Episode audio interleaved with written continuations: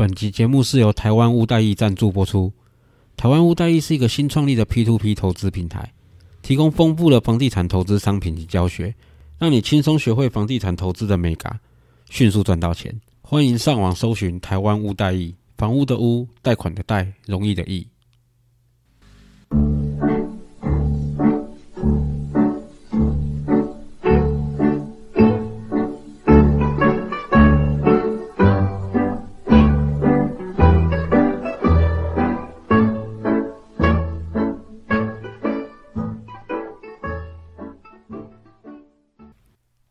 大家好，我是 Alan，A.K.A. 真大少爷，欢迎收听我的频道。现在是三月一号的晚上八点钟。一开始先为我上礼拜发的那张图跟有被刺激到的人抱歉一下，不好意思，那就是我的风格。假如冒犯到你的话，那还真不好意思啦。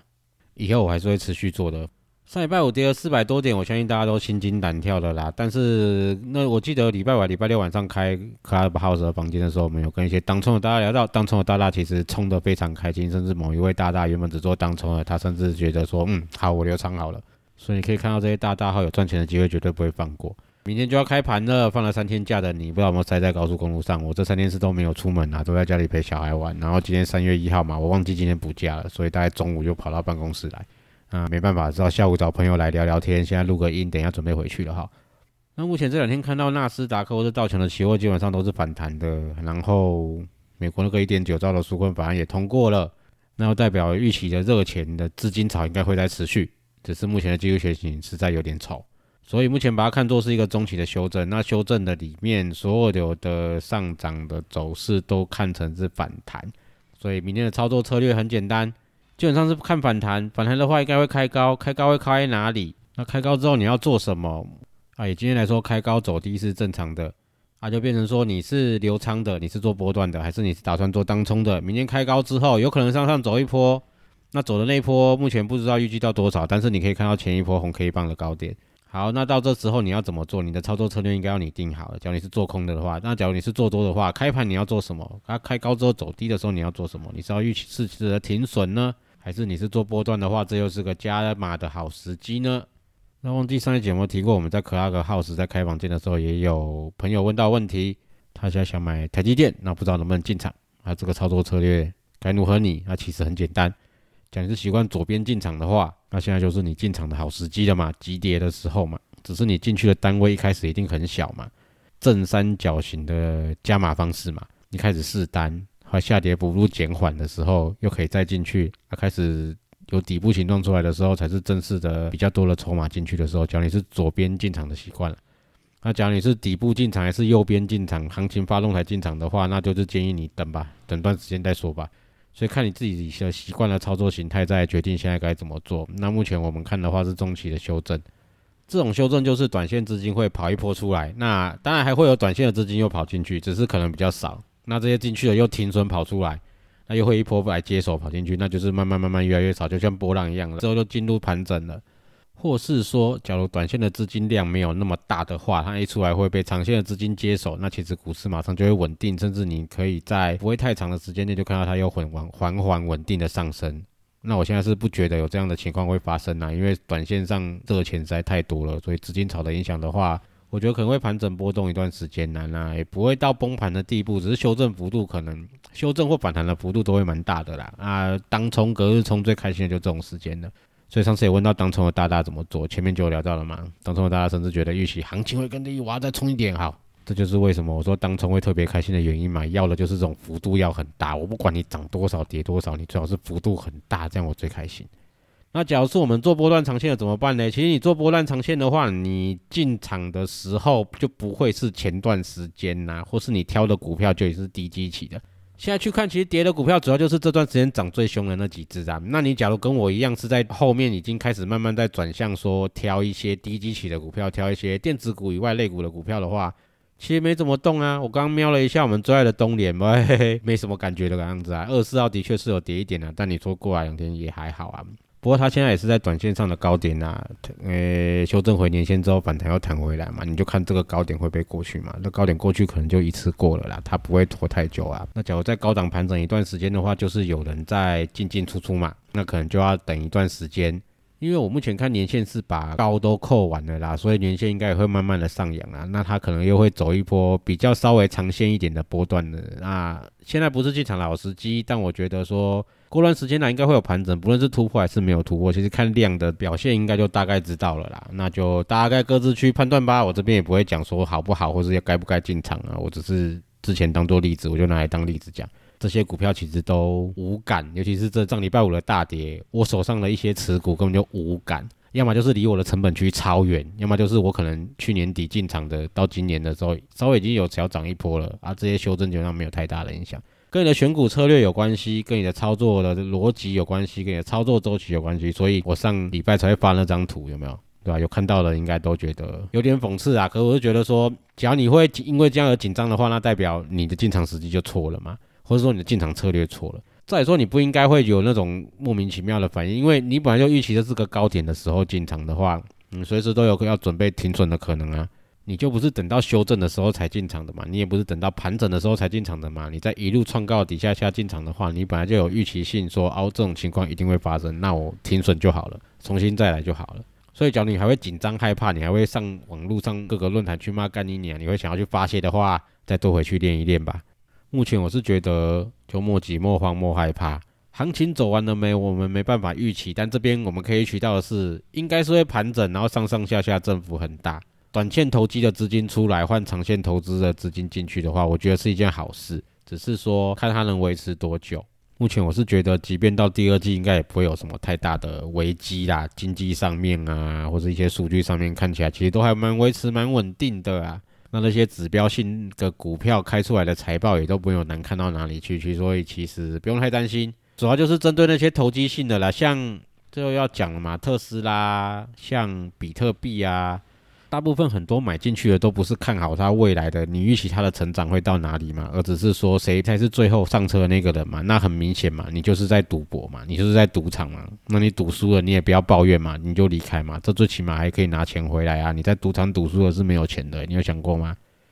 所以一样维持我们之前的基调后，船产原物料或是一些低基期的股票可以买，然后投机性的股票已经有在明显的有在修正的股票，就先不要再进场了。你说他们后续会有涨幅吗？有可能啊。你说比特币还会再弹上去吗？当然有可能啊。可是我觉得现在就是这种危机四伏的时候，我们自己我们身为这种要管控风险的人，我们自己不会贸然的投进去。好，这是我给的建议哈。今天我们主要的主题还是会放在房地产啦，因为我发现上个礼拜，哎，不，也不是上个礼拜，就前两天我们开了一间 Club House 的房间，专门讲房地产。我发现大家进来问的问题都有点不知道该怎么回答，不是我们会不会的问题，而是那个的判断正确与否不在我们，我们只用我们的经验提供给你们，说看能怎么做会更好。但是我相信大家听的人会有点五煞煞，说你们怎么没有得到什么正确答案？这没有什么正不正确的答案的，其实就是提供我们的经验跟你们讲。这边再回应一下上次的问题哦，我相信讲出来给大家做个意见的参考了哈。有一位我们的朋友，其实我们也都在网络上有认识哦，他是有来问啊，因为他自己本身名下有两间房子，一间有房贷，一间没有房贷。那他现在想要买第三间房子，当然房子的价格大概两千万，那他想要用老婆的名义买，买可能大概是他老婆的月薪大概四五万左右。那现在想问说，诶，贷款的话这样怎么贷的贷得下来？其实贷款的问题我之前有讲过啊，但我其实忽略了一点啊。刚好那天也有一位跟我们以前一样做房仲的朋友有上来回答这个问题，所以我才想到啊，对，贷款有三十年的，我们以前一直在抓二十年的贷款哦，所以还会说，喂，每一百万还五千块。那以三十年来说的话，每一百万大概一个月还三千三百块左右，那这样就很好抓了嘛。那实际上你假如是月收入四五万的话，像我之前那样估的话，那你其实可以买到七八贷款啦，不要讲买到贷款贷到七八百万，但这还是要跟你讲，这是紧绷。那回到刚刚之前那个问题哈，因为这位朋友他自己是专职操作者，老婆是有薪阶级，再加上他自己名下有两间房子，他想要用老婆的名义去买，他是问说这样贷款会不会被影响？他基本上这个名字登记不是在你身上，所以他不会受到第三间贷款成数下降那个影响。但是要注意一点哈，老婆的月薪才四五万，要买两千万的话，那你基本上我们就抓刚刚那个好了，贷三十年八百万的话，你要有一千两百万的自备款。所以这变成是要怎么样呢？你一定要当他的担保人，就像我们上次讲到专职交易的人要怎么贷款一样，你一定要有一个固定的现金流，而且现金流要蛮高的，然后现金流要是正数，然后你账户里面一直都有固定的现金资产，或是你有一些保险。或是你有定存、美元定存、外币定存、台币定存都可以，你可以证明你很有钱就可以，甚至不用到这些，因为你的名下有一间房子有贷，一间房子没有贷款，你可以用那间房子再做你老婆的担保，这些都是你可以提出来的担保。甚至他会跟你说，这间房子只能贷八百，你要不要用你那间没贷的房子再去贷八百出来？这样你一样也要准备四百万。当然，你你没贷那间房子也要有那个价值的，也可以贷到那么多的话，那你实际上你的利率不会太高，你还是贷了你该贷的层数出来，只是它是拆成其他的担保的部分。都可以去试，你只要把你的这些担保弄出来的话，银行会教你怎么做。我们只能用我们的经验跟你说，你可以怎么做。实际上，你需需不需要提出来这些条件？搞不好你的现金流就足够 cover 过去当担保了。但当你的现金流 cover 不过去的时候，我们现在教你的是，你可以还有想到什么东西？你有一些保单的话也可以，你有一些你有其他的房子当担保也可以，你甚至再找一个别的保人，这些类似这些都可以。主要目的还是让你的层数够，利率不要被抓得太高。现在就是怕说，假如你担保不够的话。变成说他们叫你去贷信贷贷什么的，你要傻傻就答应了，这样不行啊！那个利率很高啊，高很多啊。你基本上用另外一间房子去增贷来出来担保的话，利率还是两趴三趴，顶多高一些些而已，不会高到太夸张啊。所以其实很简单哈，你能提出多少条件去做担保？那你以老婆的名义买当然没有问题啊，只是老婆的贷款成数跟利率可能不会到那么漂亮，所以变成说你把你的条件提出来去给银行估。啊，讲到这个估，就要记得最重要的一点是，不是你买多少钱，银行就认账哦。银行自己对房子也会有他们自己的一套估值，所以把你的这些条件列出来，把你要买的房子资料列出来，拿去银行估，这样最准。基本上他们可以可以给给你一个基本的评估判断，我觉得这样最准，因为每间银行评价方式大同小异，但是他们能放的钱不一样，端看你跟他们是不是有常常往来。这又要讲到第二位的问题，因为他是说他常往来的银行给他的利率并没有比较漂亮，所以他后来选择其他的银行。我在这边说后，因为我们是投客啦，我们希望给银行给我的不一定是要很低的利率，利率在我可以接受都可以了。我需要是很高的层数，长往来的银行往往能给我很高的层数，但是利率可能不太漂亮。但是只要他愿意给我很高的层数，让我的钱可以少拿一点出来的话，实际上我的报酬率还是维持在很漂亮的幅度的下，我可以接受比较高的利率。就是为什么我要各位找长往来的银行也一起去评估的原因。因为他们最了解你，他最知道你要干嘛，他也能最知道你要用什么东西来加分。你有其他的房子可以增贷，他们知道你很多的资料，这是为什么我说要找最常往来的银行的原因，不是因为他们利率最低，不一定是他们层数最高，而是他们最了解你，他们能够帮到你很多。当然，你是青年首购的话，你就一个个去比较就好了。你的新转银行是最棒的。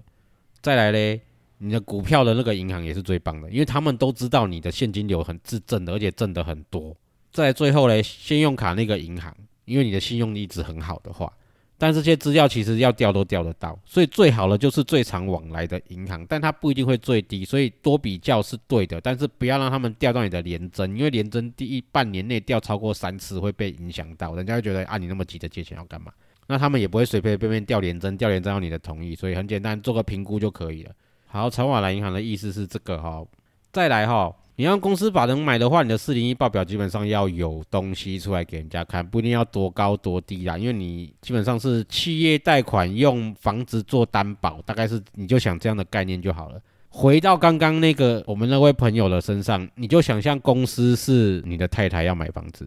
他需要一个担保人，就是你，因为你就是负责人，尤其是你是开艺人公司要去买房子的话。实际上，真正的信用能力是看在你身上。就像太太四五万去买两千万的房子，可能还不起，核贷的成数一定不高。所以，真正还是要看你，你这个负责人本身自己的信用状况很漂亮的话，利率成数一样够 OK。假如自己的信用就不怎么样的话，那也不要期待你的公司可以有多棒，因为我相信你的公司四零一报表也不会做的太漂亮。所以这个很重要。公司把人买卖的话，四零一报表记得要做出来哈，要做漂亮一点的，不然乘数或利率要么就带不下来，要么就很难看了，那就失去了以公司法的买卖的用意了。我们本来是要省税，就嘛把成本搞高了，那你省税省个屁，没有意思啊。好，再聊聊贷款的话题哦。贷款这种东西其实可以玩的地方真的非常多，诶，白的黑的都有啦。甚至我们还听过，你只要开公司，他们银行端那边就有办法申贷款给你。当然，这个是比较黑的方面，我们也是尽量不要做到这种东西，除非你真的急需钱周转。因为我们自己有在接触地下经济、地下金融这方面，所以有些东西你看会觉得说，唉，他们也不是故意的啦，啊，就真的是为了可能。救自己的公司，救自己的家庭，救自己的家人之类的，那他们也逼不得已才要做这些事情，所以我们也是看看啊，我们也就是自己不会去做，那我建议大家尽量不要去做，因为高利贷这些东西真的很可怕。这边聊一个贷款的概念后，我不知道各位了不了解到车子的东西啊？我相信大部分有接触地下经济或是接触这个行业的，应该了解外汇车贷款，这也可以灌到你的贷款里面啊。我这边举个例子啊，之前我们本来想要做啦，所以我的朋友有去了解一下，那其实了解的就跟我们一般知道的差不多，就是看你敢不敢去做而已。就简单讲好了啦。外汇车因为在台湾没有挂过牌，所以视同新车，银行贷款也视同新车。但是你实际上在国外买的外汇车，它是中古车，它里程数已经有一定的里程了。所以为什么现在你会在外面会看到一堆小屁孩开着宾士 B N W 跑来跑去？这样你大概就知道原因了吧？有些车商正在标榜买车找钱，还有一种车就是新车价很贵，但二手价很鸟，就这样子玩嘛。因为银行估车的价格，基本上看那个权威车讯最准啊。权威车讯其实讲的是银行估车价，权威车讯讲的不是二手车价或者二手车上收价，这个要大家要注意一下。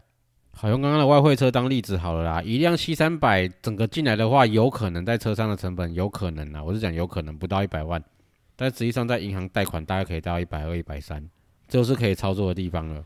一台外汇车进来一百万成本好了，我们就简单抓。然后一百二卖给买车的那个人，就跟银行贷款一百二。假设我们成交价抓一百一好了，抓一一五随便啦，反正就抓在中间这个价差的话，你是不是就除了有一台车之外，你还有了五万十万的现金？那对车商来说的话，他也赚了钱嘛。还有个更没良心的玩法啦，你也不要这台车啦，你只是为了贷款而已啊。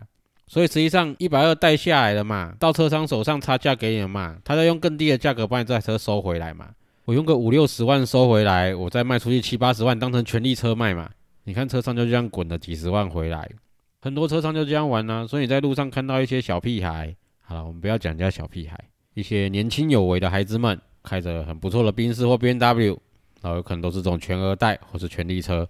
至于那些像我们之前看到有些诈骗集团嘛，把一些钱摆在什么玛莎拉蒂什么鬼上面的拍照嘛，放心好了啦。他们就算是自己买的，也是这样子买来的啊。好，回到正题哦，贷款其实有很多美美嘎嘎可以讲，像刚刚讲的那个外汇车也是一种美嘎。所以不要再问什么贷款怎么样，拿着你的条件来问我们说贷款怎么样。我可以给你一个大概的答案，我也可以跟你讲我的经验是怎么样。但是实际上到底能够谈到怎么样，要看你本身的财力或是资产的状况，你能提出来怎么样的担保，或是你常往来的银行。或是你新转的银行，或是你信用卡的银行，能够给你更棒、更好的额度或利率，都是去比较，都是去谈出来的。所以，我们顶多在你贷款有可能，诶，好像比不到最好的条件的时候，OK，我们考不好可以用我们的经验跟你讲，你还能怎么做，或是说你这样的条件已经还算不错了之类的这样子。我还是想要再讲一次，我们不是银行，我不能给你完全的保证说一定可以怎么样。但是我们的经验基本上可以当让你当做参考，就像刚刚之前讲的，我们有很多贷款的经验，很多的美嘎都可以提供给你做参考。好，再来哈，我也陆陆续续收到有人问我说买哪里比较好，因为他们都听到说哦，你住内地嘛，所以你觉得中立啊、内地啊、桃园啊哪里比较好？办公室在板桥嘛，那你觉得板桥哪里比较好？我要自住买哪里比较好？我要投资买哪里比较好？其实这类的问题就像是说，我想要在股票市场里赚钱，你觉得我买哪只股票比较好？以前我碰到这种问题，我都会问说，那我跟你讲，你赚钱会分我吗？那我们要先讲好，我起码要分一半哦。我就跟你讲，好了，我不是故意要刺激什么，或是抱怨什么，而是啊，你几个人住？啊，你平常的交通工具是什么？然后你在哪里上班？啊，你的收入怎么样？啊，你的头期款准备多少？你打算买多少钱的房子？啊，我这些都不知道，我要怎么回答你？我跟你讲，你可以买新巨蛋的套房，就你跟我说没有啊，我们家两大两小啊啊，真到照来你跟我没讲。我跟你讲，你可以去买乔峰的四房啊，他可以可以隔到五房啊，一层一百平，你说会不好意思，我的预算只有一千万。那你什么都不跟我讲，你要我怎么回答你？而且你的未来规划我也不知道啊，你有要换房吗？你想要自住兼投资吗？你可能预期五六年后要换房吗？要换地点吗？你有可能是会调动区域的那种人吗？你的收入会逐年的增高，预期也会逐年的增高。你觉得我未来收入会更高？我现在想要将就一下，还是你觉得我地点差一点没关系？我要一次买到定位？你的所有条件都没有跟我讲啊！你要我怎么回答你这些问题？而且我是比较偏向那种问题解决者，就是你有出问题了再来找我。你要给一般建议的话，当然也可以，只是你要我从投资客角度还是自助客角度，因为我想要的规划跟你想要的规划可能不太一样，所以基本上你还是要跟我讲你的条件到哪里，我才有办法给你建议。还是欢迎各位来问我问题啊，也不要觉得我太凶，因为我讲话就比较直接。那我也希望大家不要把我当成什么大大啊，当成什么神啊、专家，不用了，跟我讲话就直来直往就好了。我比较喜欢这种方式，大家都是朋友，平起平坐的，没有什么你谁比较大谁比较小。我不喜欢装那种道貌岸然的感觉，讲的好像自己很厉害，然后每个人来跟我讲话态度要很好，什么不用啦，大家当聊天呐，呛来呛去也可以，你要讲话带脏话也可以啊，我讲话也没有那么文雅，好不好？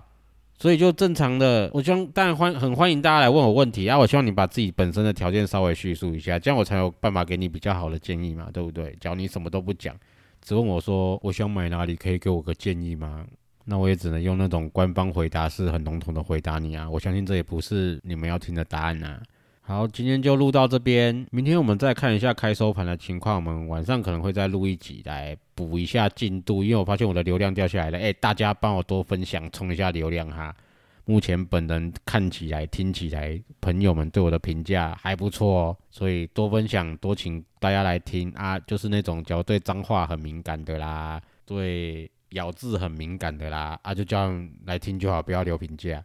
啊，觉得风格跟我差不多了，觉得很接受接受的朋友，那请帮我多推荐一下，啊，多订阅，然后可以的话，Apple Podcast 给我个五星评价，啊，有问题尽量问，也不用怕我凶，大家是朋友，好不好？假如我凶的话，我不代表我讨厌你，我只是讲话比较直接而已啦，我会尽量修正一下我的态度啦，但是我的朋友是跟我说这是我的个人风格啦，啊，我的朋友就古拜啦，所以。就是这样啊，请大家多多帮忙，多多支持，有问题尽量问。好，谢谢，拜拜。